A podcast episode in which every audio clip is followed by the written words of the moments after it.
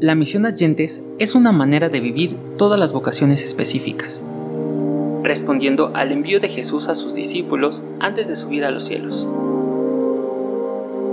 De esta manera, todo cristiano donde quiera que se encuentre, ha de buscar ante todo promover la evangelización. En este podcast, las voces entran en un diálogo profundo para converger en una reflexión que nos pueda describir cuáles son los nuevos retos de la misión Agentes. Escucha el podcast de la Coremag y todos sus episodios a través de la aplicación MG Online o a través de Google Podcast, Spotify, Apple Podcast y iHeartRadio o en nuestra página de internet misionerosdeguadalupe.org. Misioneros al aire.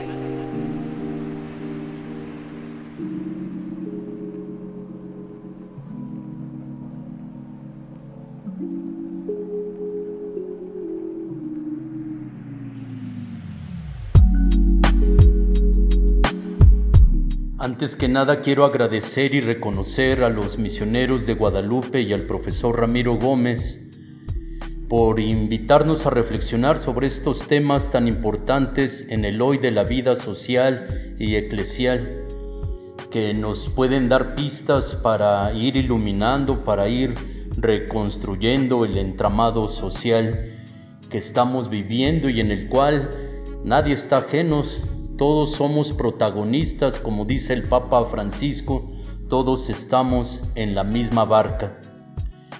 Tratando de responder a la primera pregunta, yo considero lo siguiente. En medio de lo que muchos autores manejan como posmodernidad, uno de sus aspectos es la emergencia de las pluralidades, de los grupos o sectores minoritarios y decimos minoritarios entre comillas porque sabemos que cualquier grupo, cualquier cultura, cualquier eh, país, grupo social es generador de aspectos importantes que conforman el mapeo de la humanidad. Y ahora bien, parto de dos enclaves misioneros que yo conozco uno es en la costa chica de Oaxaca, con pueblos afromexicanos o afrodescendientes, y el otro es Ciudad Juárez, con sus grandes singularidades, con gran movilidad humana o migración interna y externa.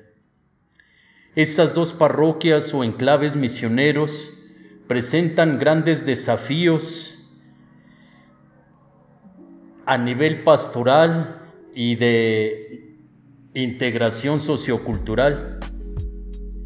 Pero considero que ahí la propuesta misionera implicará dos aspectos importantes. Uno, la apertura y sobre todo el diálogo del misionero, que la mayoría de las veces llega de fuera. Claro, hablamos también de clero local, misioneros locales pero todo esto con una fuerte conciencia de inculturación. Y el segundo es crear y recrear los vasos comunicantes de respeto y fraternidad que perviven en cualquier cultura, evitando el uniformismo que se pudiera dar dentro de la misión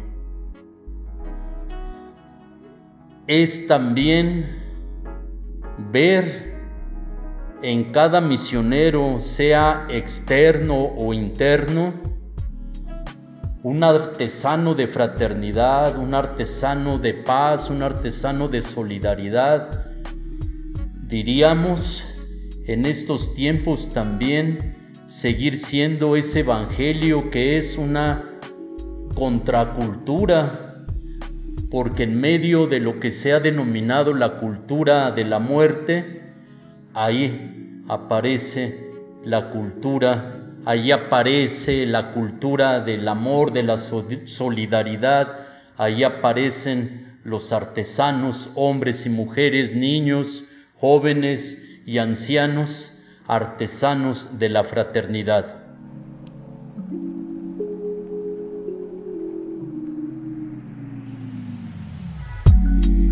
En todos los ámbitos sociales necesitamos normas o criterios. Desde una perspectiva misionera, tenemos que hablar entonces de mandamientos. El Papa Francisco en Fratelli Tutti nos deja varios criterios para una recta interculturalidad frente a diversas y actuales formas de eliminar o de ignorar a otros, debemos de ser capaces de reaccionar con un nuevo sueño de fraternidad y de amistad social, que no se quede esto en palabras. Desde una perspectiva misionera, el primer y último mandamiento es y seguirá siendo el mandamiento del amor fraterno, pero no como algo lejano, teórico, abstracto, sino concretizado en ese pasaje tan lleno de concreción humana y evangélica que hoy por todo lo que estamos viviendo nutre la vida de los seguidores de Jesús, el cual nos dice, porque tuve hambre y me diste de comer, tuve sed y me diste de beber, fui forastero y me hospedaste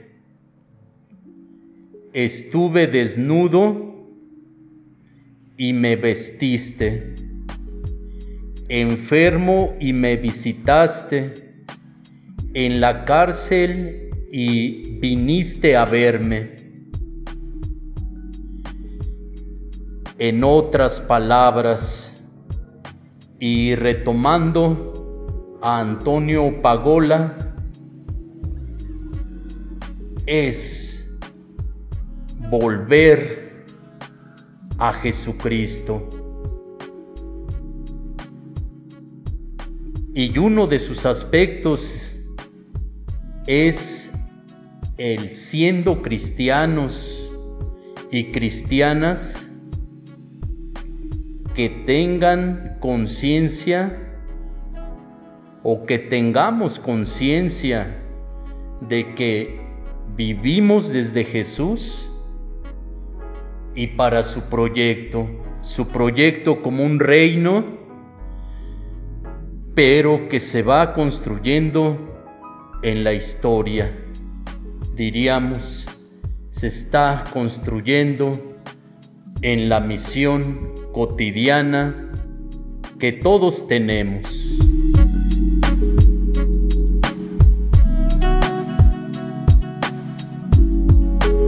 Desde una perspectiva misionera podemos hacer un enlistado convencido de que en muchos lugares se ponen en práctica los valores, aunque casi no aparecen en los medios de difusión, casi nos vemos bombardeados por otros elementos que distraen, por varios distractores, por lo cual también no dejan de ser atractivos y hacen que obscurezcan los valores, pero perviven y están en muchos misioneros, en muchos creyentes, en muchos feligreses y en hombres y mujeres de buena voluntad. Y uno de ellos es el de la solidaridad. También retomo una expresión del Papa Francisco.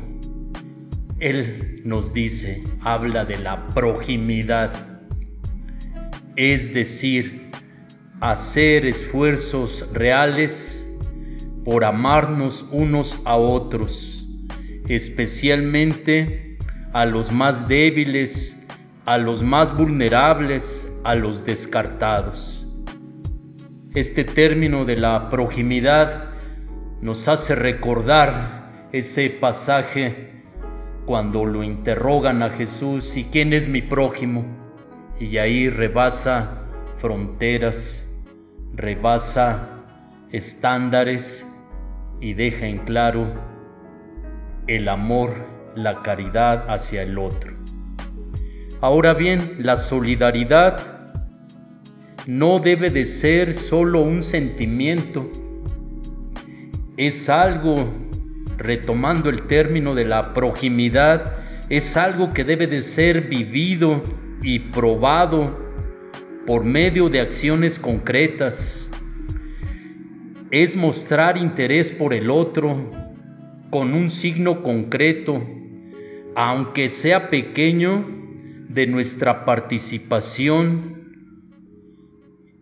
en la misma fraternidad universal, en la misma humanidad, la solidaridad, la proximidad es parte de nuestra fe católica y que podamos encontrar nuevas prácticas de compartir el amor de Dios con nuestro prójimo ante los nuevos planteamientos socioculturales que se vienen dando. Ahí tenemos la tarea, el misionero, la misionera, el creyente, el hombre y la mujer de buena voluntad de llevar a cabo, de concretizar la proximidad.